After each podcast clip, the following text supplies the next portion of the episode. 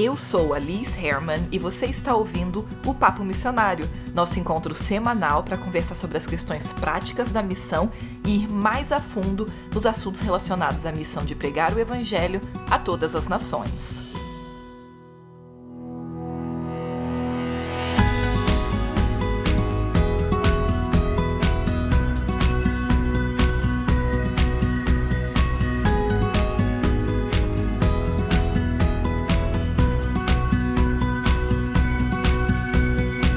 Participar de um projeto de um ano é a forma como praticamente todo mundo começa a carreira missionária, mas curiosamente também é como muita gente não chega a uma carreira missionária, porque dependendo do projeto, pode ser que no fim das contas você desista de ser missionário por uma série de questões que normalmente são equivocadas, e é por isso que a gente vai conversar hoje sobre isso, porque tem sim muita coisa que você precisa saber sobre projetos de um ano, os cuidados que você tem que ter e as muitas alegrias envolvidas também, como são todos os casos.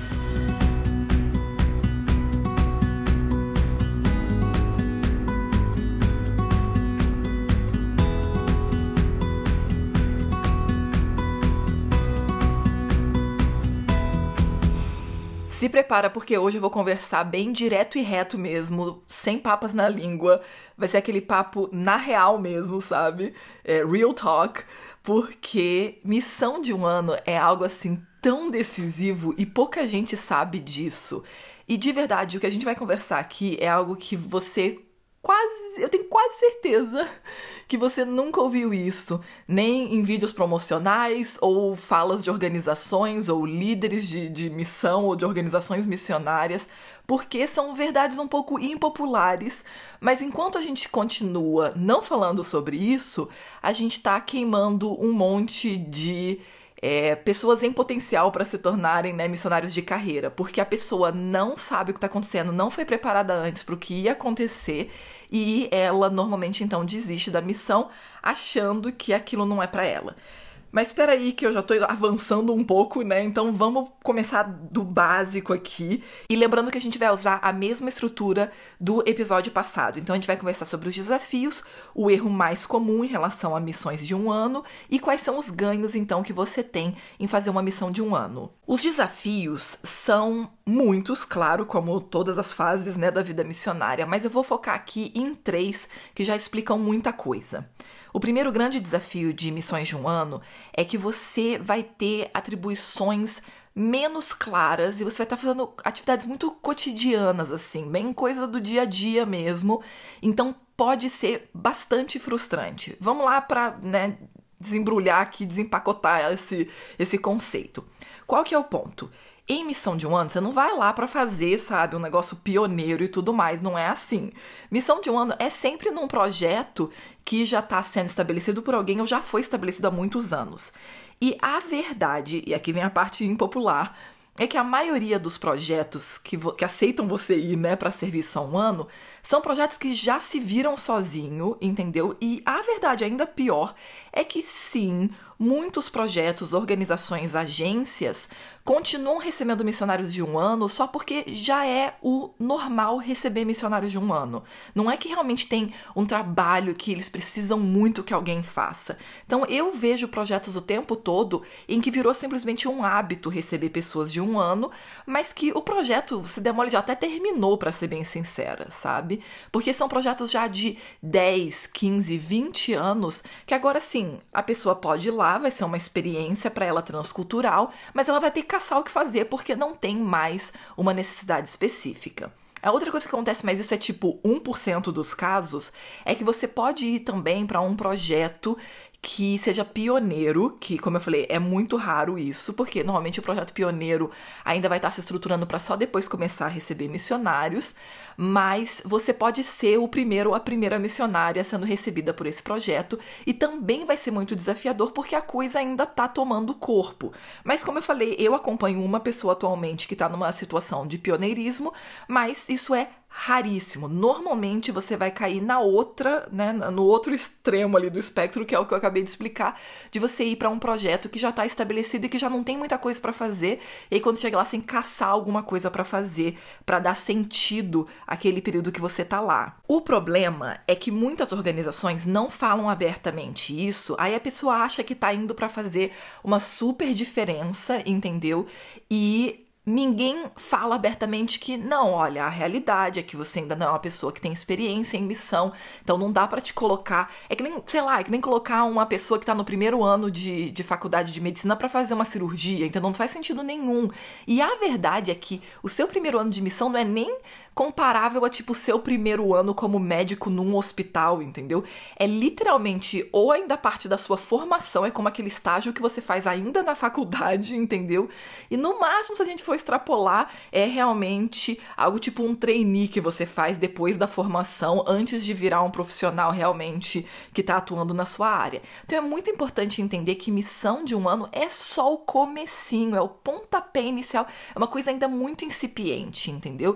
Então se a gente tiver isso claro na cabeça, a gente então evita muito desgaste e principalmente decepção, porque vai ser sim algo muito menos claro, atividades mais banais, para ser bem sincera, que você vai pensar várias vezes, qualquer um podia estar tá fazendo, e a verdade é que sim, qualquer um podia estar tá fazendo, mas tem que começar com aquilo, entendeu?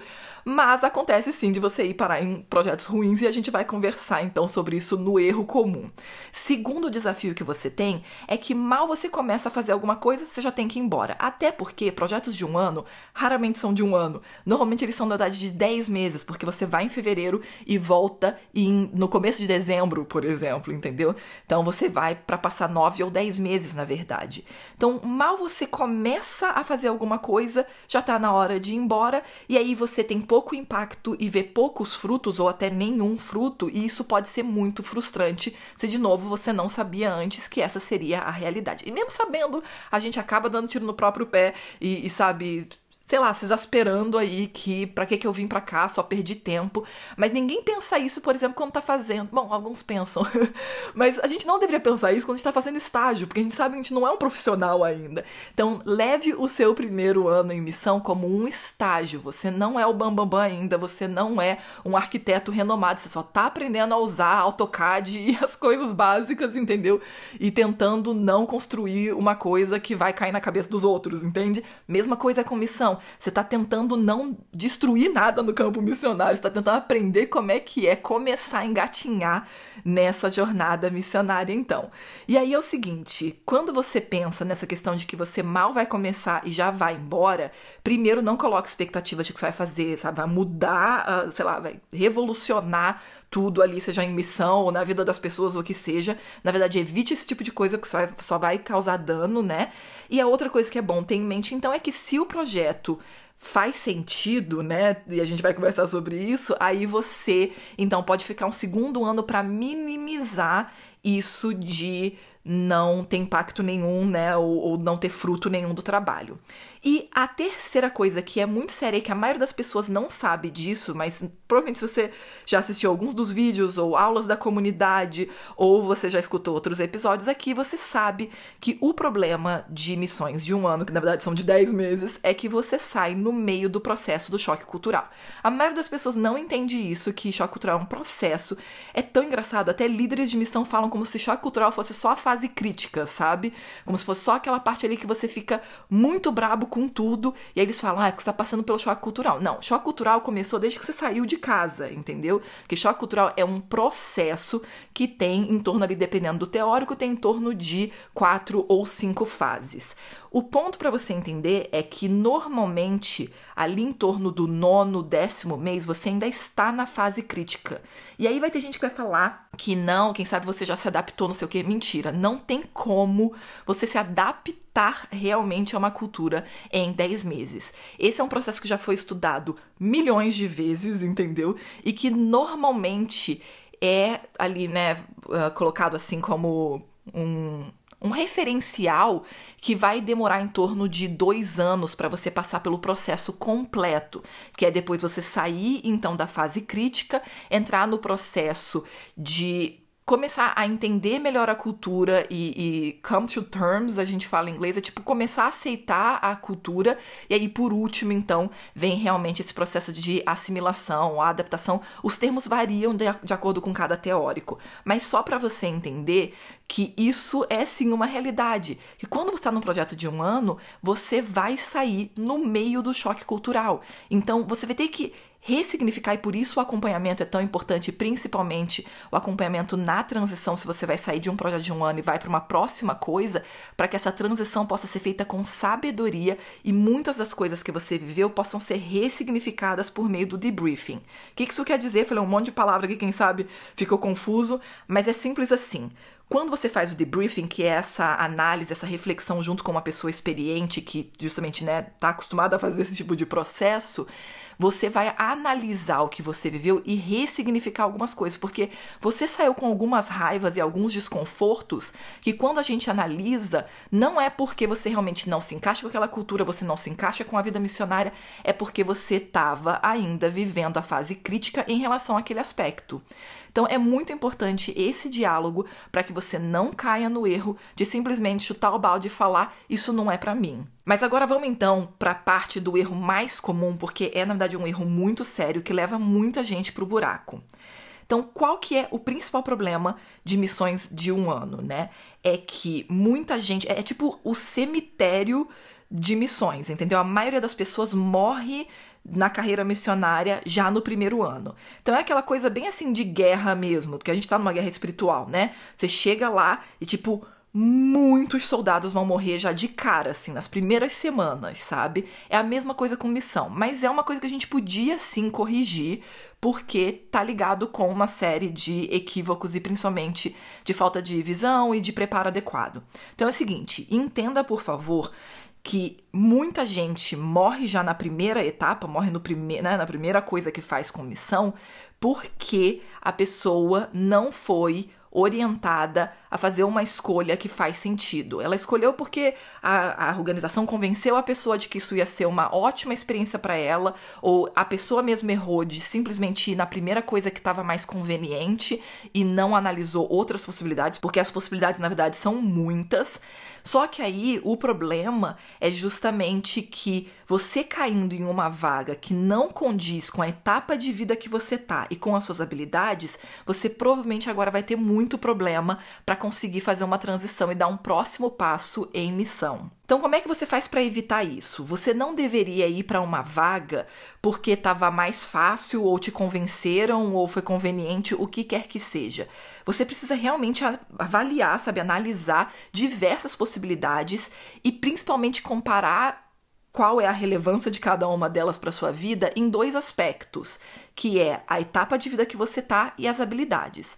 E normalmente as pessoas vão para a primeira missão sem analisar nada disso. Elas simplesmente vão para a primeira coisa que aparece e esperam ter uma, sabe, uma boa uh, experiência e uma coisa que agora vai permitir que elas continuem em missão. Quando a gente fala de habilidades, é muito simples.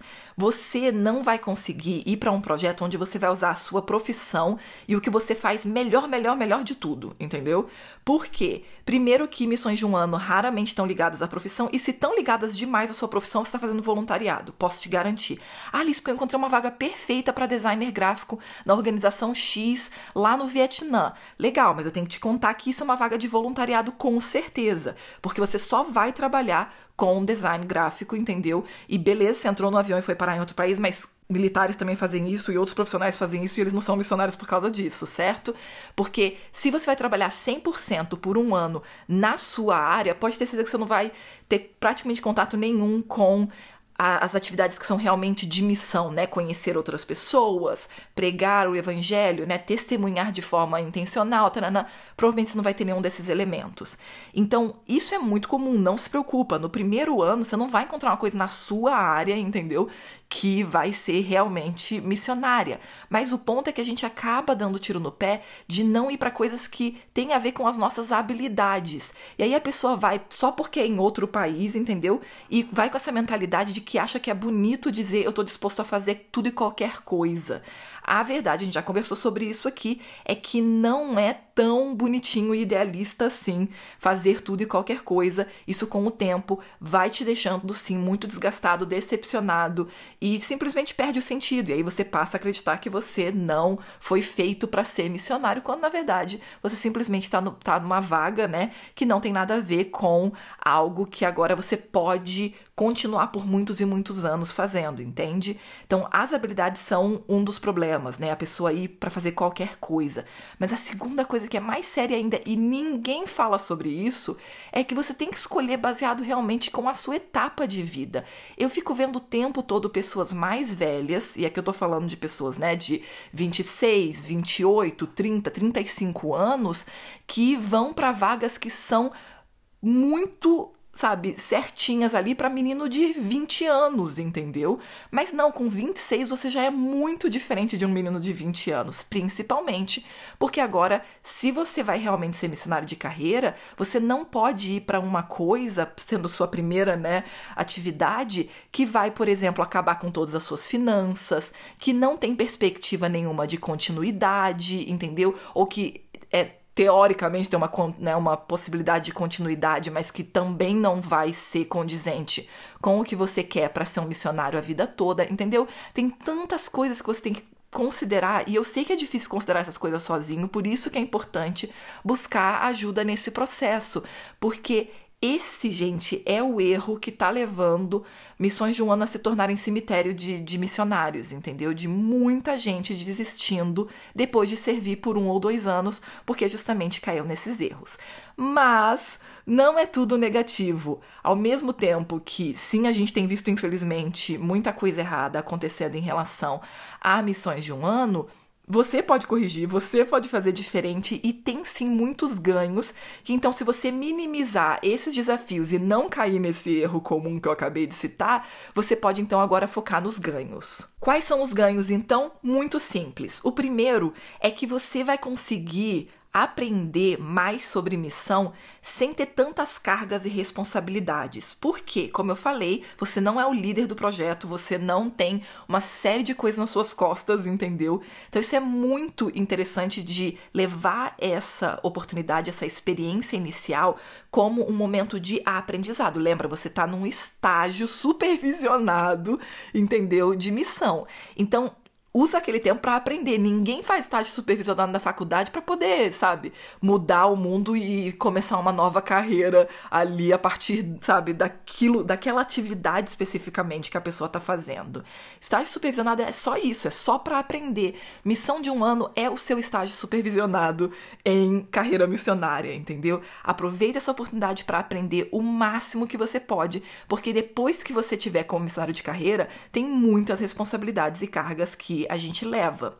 O segundo ponto é entender que você tem ser um ganho muito grande de ir para uma primeira missão, principalmente transcultural, que é de você ter agora uma oportunidade de começar a entender como que é o processo de aculturação. Para quem estudou antropologia na escola, que é raríssimo, né? Você provavelmente entendeu a aculturação errada, você só ouviu essa palavra falando: "Ah, o índio foi aculturado e agora ele perdeu a cultura dele". Isso não é aculturação. A aculturação na verdade é troca, justamente, e que você começa então a passar por um processo de transformação, que não necessariamente é negativo. Então, o missionário passa por processos de aculturação o tempo todo, no qual então agora ele vai ser é, transformado por meio dessa cultura com a qual ele está entrando em contato. Se ele não tiver de cabeça fechada, claro, né? Senão você só fica com raiva da cultura e não se beneficia em nada.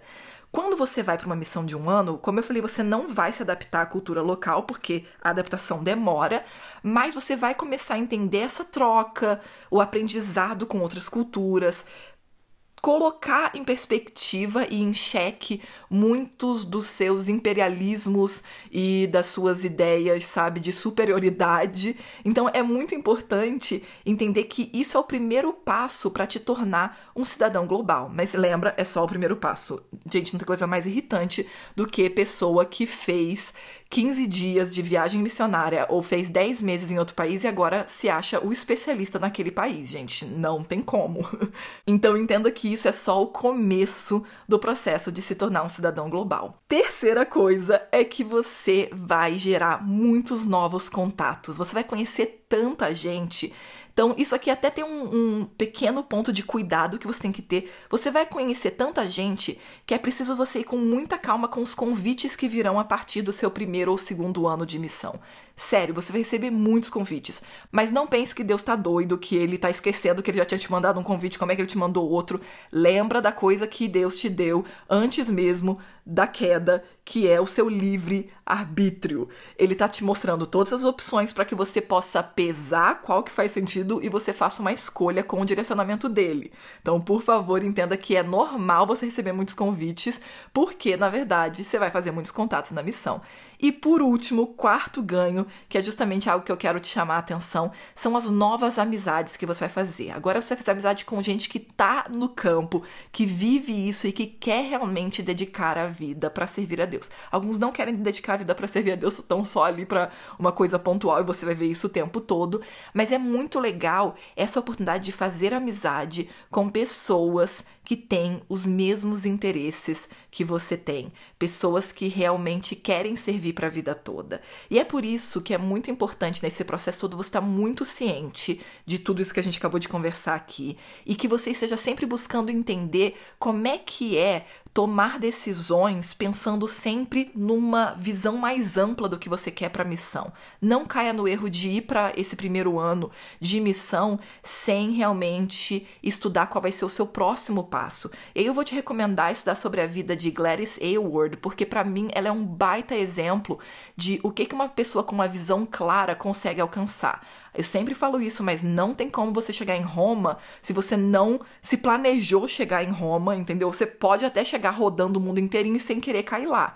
Mas normalmente você vai ver pessoas de sucesso tendo uma visão clara de o que, que eles querem é, como é que chama accomplish? O que, que eles querem alcançar, entendeu? E isso é uma coisa muito forte na vida de Gladys Aylward. Você vê o tempo todo muita coisa muda no processo, mas isso só vai te levando mais próximo, entendeu? A sua visão mais ampla. É por isso que o planejamento é chave. E eu te indico mais uma vez que você faça sim o seu plano de carreira missionária, porque é isso que vai te ajudar a ter uma visão mais clara. Você pode pegar o link aqui para ter acesso ao material completo gratuitamente. Tá aqui na descrição o link para você.